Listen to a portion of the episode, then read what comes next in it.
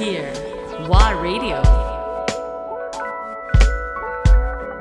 ワーレディオ対馬義明アンドレア・ポンピリオン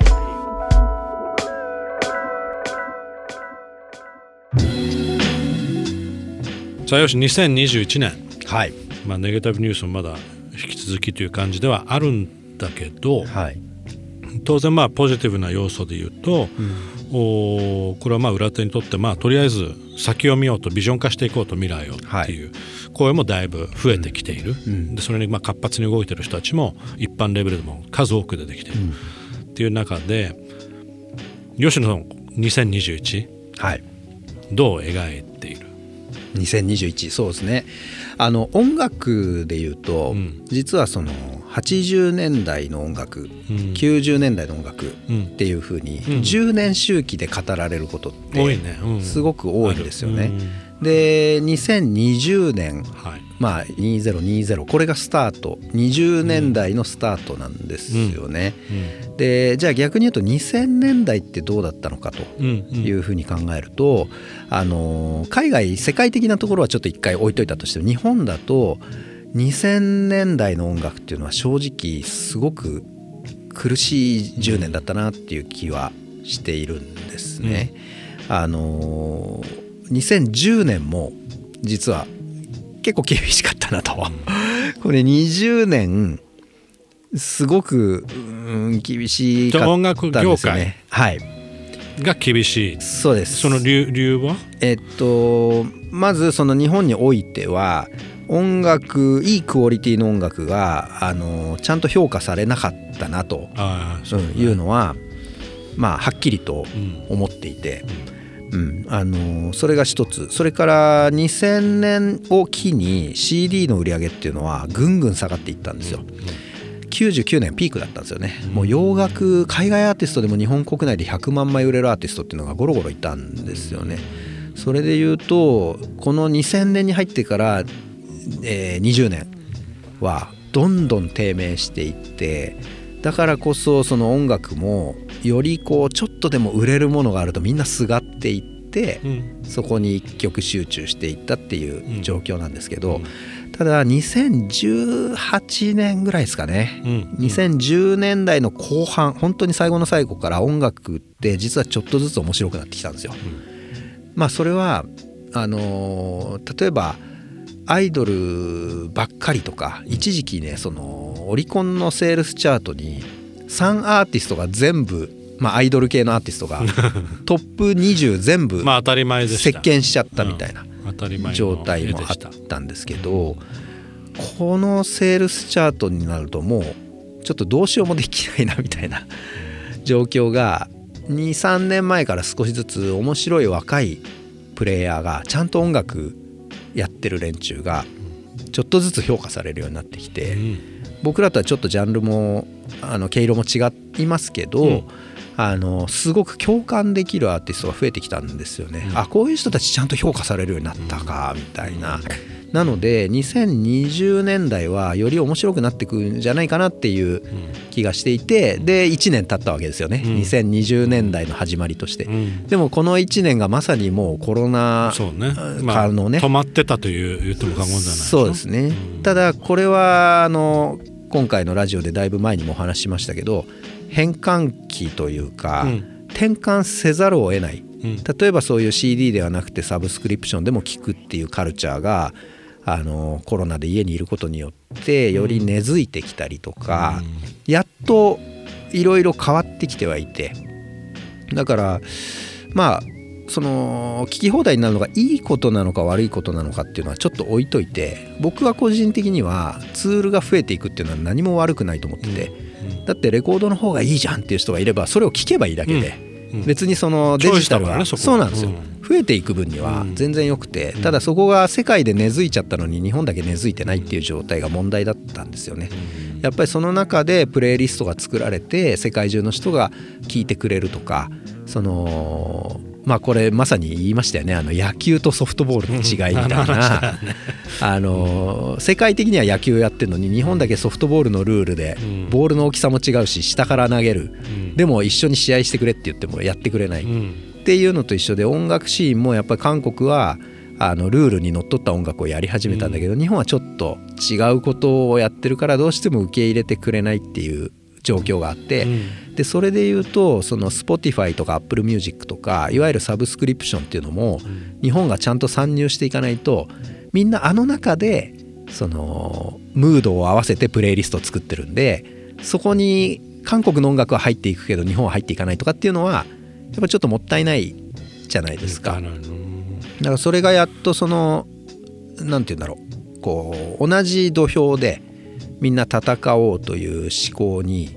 なってきたなっていうのが、うん。あのすごくコロナによるあのプラスの部分うんだと思っていてうん。あとはまあちょっと時すでに遅しな部分も正直あるんですけどうん。でもまだ遅くないなと思っていてここからいかにその世界の音楽と肩を並べてあの日本だけじゃなくてもう本当に世界中の人あの地球上の全ての人にあのいい音楽日本の音楽を提供していくっていうもうそういうスタンス。うん。それがこの2020年代に根付いていくとまだまだ日本は戦える気はするんですよね。新時代のだけどクオリティっていうか、うん。そのアーティストもまあ世代も変わってきてて、はい。よりなんだろう豊かな、うん。まあ、インターナショナルマインドの子も含めて、うん。えーあまりその国境に対するなんだろう恐れとかはい。あの別のカルチャーに対する、うー知識もだいぶ増えてきてたりっていうのも含めて、だいぶ変わってきてるジェネレーションが上がって、はい。はい。彼らがまあ楽器を手に取ってあるいはマイクを手に取ってうん。音楽活動をはいやり始めてたじゃない、うん。まあ、コロナで一旦ちょっとえーこれだこれで食っていけないなっていうふうに思った子たちもたくさんいるかと思うんだけども、えよしはそれはどういうふうに見てるこの子たちの？ええっとそうですね。可能性っていうのは？あのそこは若い子たちに関して言うとそこでやめちゃうのであればそれまでうんだしあのだからこそやっていこうみたいな子も逆にあのあぶり出されるというか、うんまあ本当歴史上見ても全部そうですよね、うん。ヒップホップだってもうあれだけ貧困な町から生まれてきてやっぱりそれでもやるぞっていうものが世界中にあんだけ広がっていくわけで、やっぱりそこをなんかこう信じるかどうか自信があるとかないとかっていうよりはもう目の前のことに夢中になってこうなんていうんですかね大丈夫かなとか、うん。うん、そういうこと考えない人間って結構強くて。はいはいうん、だから若い子の中にもいやどうでもいいよそんなことはと。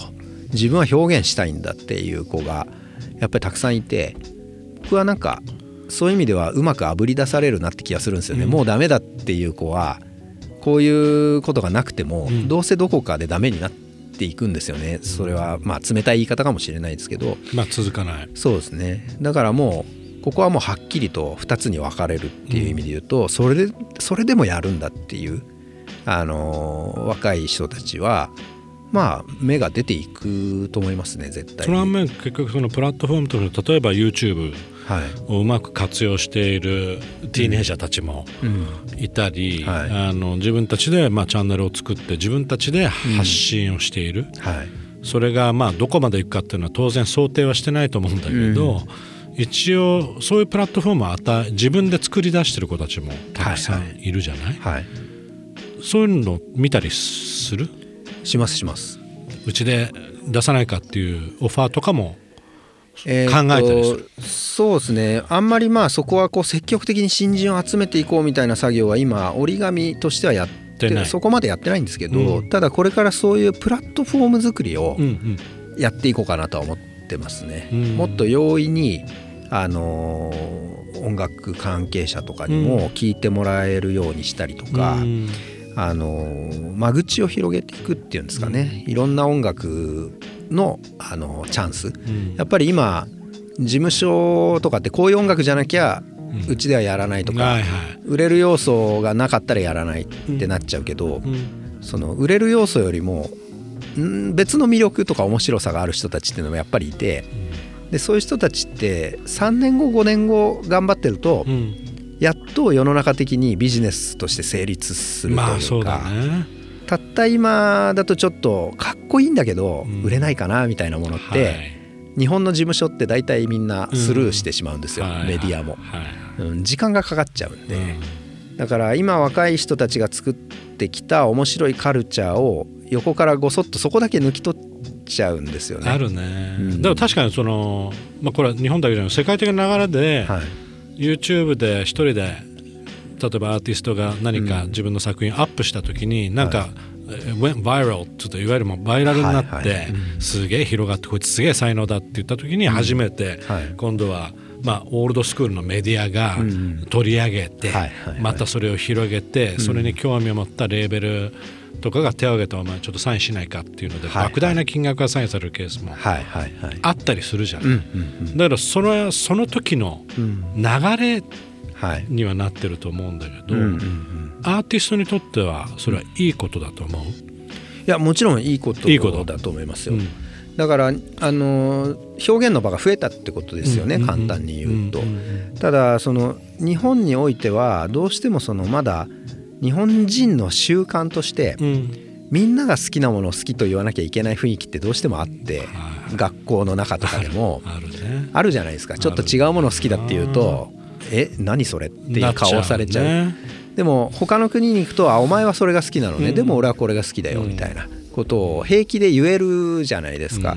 多分 YouTube とかいろんな側が用意されて自由に発信ができるのにうん。どうしても一極化してしまうっていうのはうん。これは国民性が作っちゃってるすごく良くないところうん。でなんかそこは壊したいなと思ってるんですよね。うん。もう本当いろんな音楽あるしいろんな表現あるしあのどんなものでもあのあなたはあなそれが好きなのねっていうのを認めるうんっていう。うん。それが多分インターネットの面白さだと思うんですけど、うん。まあ、例えばそのコミュニティとかもそうですよね、うん。ちっちゃなコミュニティがいっぱいインターネットってできてくるじゃないですか、うん。好きな人が集まっていくっていうか、でも社会全体としてはそれをまだ許してない雰囲気ってあるんですよね。ね。学校とか、ね。特に、うん。みんな同じものを良しとせよっていう雰囲気。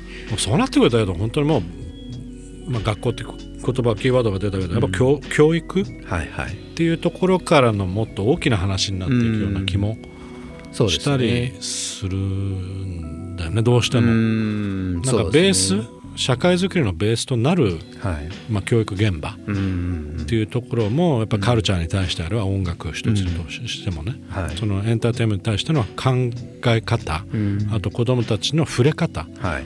まあ、僕ら大人も結局例えば僕のケースでいくと、ええ。もう小さい頃から本当は子どもたち自分の息子たちをライブハウスに連れてって、うん。あのまあ、それが DJ 回しているあるいはそのライブバンドがセッションしてるっていう、そういった空気を含めた場でうん。音楽を聴かせたかったっていうケースが何度もあった。はいはい。当然まあ音楽フェスティバルっていうのもあるんだけど、うん。そう簡単に僕らは移動できないし、はい。っていうのもあったり、うん。だけどやっぱりなんかそういう場をもっと設けていく、うん社会づくりっていうのはすごく大事なんじゃないかなっていうふうにずっと思っててだからなかなか変わんないなってまあ、場合によっては、まああのまあ、ブルーノートだったりビルボーだったり、まあ、東京のいわゆるベニュー、うん。で、えー日曜の昼間限定でファミリータイムみたいな、うフんァミリーライブっていうのもあったりするんだけど、うん。そう簡単にいけない、はいはいすごくなんか制限されてる気持ちにも当然いっぱいあうん。って、本当はあの夜の空間でうん。味わってもらいたいとかいろいろあるじゃない、はいはいはい。あのでその子供たちがその環境全体に興味を持つ、うん。音楽だけじゃなくもしかしてミュージシャン憧れてミュージシャンになるかもしれないけど、あの下の方であの卓をいじってるあの音響のおじさんお兄さんはい。かっこいいなと思ってくれることもいいし、うんこの照明ってなんかこれ青になったり赤になったりなんかいろんな色があるうん。この世界って何なんだろうってそういうなんか刺激うんっていうものはやっぱエンターテインメント全般にはあるんじゃない、はい。それに触れてほしいうんと思ったりするんだけどなんか,、うん。エデュケーションそのファウンデーションとのところから、はいやっぱりやっていかなきゃいけない要素ってのがある、うん。今どうしてもテレビつけるといやーもうクラスターが発生してどうのこうのでね。はいはい。なんかいかにもクラブシーンってのは悪い人たちが集まるみたいな、確かに僕の時代はん。不良多かったよ。はいはい。自分もそうだったし、うん。だけどやっぱり年を追うことには違うな。うん。やっぱりこの子たちは勉強もしなかった子も多かったかもしれないけど、あのすごい今は社会でうん。頑張ってるし、うん。いろいろ変えようとしてる人たちは確かに多いうんうんとかね。うんはいはいはい。ちょっと話長くなった。そうだからそういう点では、20212021っていうのは、ね、よしも子供がいるじゃない？うんうん。どう貢献していくというか自分の役割っていうのはどう見てたりする？ああそうですね。あのー僕はその会社を辞めてうん。自分でレーベルを立ち上げたので、そういう意味ではその型にはまらないはまれない子供とかうん。人間っていうのは一定数いるじゃないですか。多分そっち側なんですよね自分は、うん。あの頑張ったんですけどね。うん。大きな組織の中で何年かは。無理だったのね。無理だったんですよ。なのでうんあの全員が全員同じところにいなくていいよっていうこと、うんうんうん。あの小さなコミュニティにも、うん。あの面白さはあるし、それからその例えばあのちょっと怖そうだなとか、うん。あの音がうるさいなとか、うん。こう一般社会からすると音楽ってすごくこうあるじゃないですか、ネガティブなものも。でもそういう人たちはそういう人たちで成立してるっていうことをうん。やっぱり、うん、それぞれが認めていくおおらかさっていうんですかね。うん、そこがこう窮屈になっすごいそこは大事。コロナの時もすごくそれを感じて、今こういう状況なのにこういうことはするなとか、うん。これは社会全体の問題なんだからこうしろとかいろいろみんなありましたよね。でこれ議論することは何も悪くないですし意見を持つことっていうのはすごくいいことなんですけどこれが押し付けになってしまうとか、うん。あとその意見の違う人の分断が起きてしまったり、認めないうん。とかう、ん。うん、それが難しいですよねそのラインっていうのが。すごく。だからあくまでも武器を相手に向けながら話すのかうん。その握手しながら話すのかうん。同じ食い違う意見であってもうん。そのどちらかってすごく重要だと思うのうでん。音楽ってそういうところから生まれたんですよね。うん。やっぱりその歴史を見ても必ずそういう社会と密接に関係してるんですよね。やっぱりその銃で殺し合うあのドラッグが蔓延してるっていう中でじゃあマイクで戦おうよとか、うんでそういうこうサウンドでバトルしようよとか、やっぱりね意外と音楽って、うん。あの平和に貢献してるんですよね。うんだって戦争中戦ってる時に音楽なんか聴かないですし。う、ん。うん、音楽が鳴ってるっていうのは要するに平和なんですよ。うん、それはすごく僕はあの音楽ってこれからそういう意味で大事なんじゃないかなと思っていて。である人にはうるさいものノイズに聞こえるかもしれないですけどでもある人にはそれは救いになってる。でそういうものに対して好きじゃないっていう人たちはそれを潰そうとせずに触れなければいいんですよね。うん、そこがなんかこう日本は大事なのかなっていうこれから。いろんなものを許容していく認めていく、うん、その握手しながら議論するっていうんですかね。そうだね。議論を避けちゃうのも良くないし、まあそれ日本だけじゃないような気もするけどね。ね。確かにそのうん。考え方は、うん、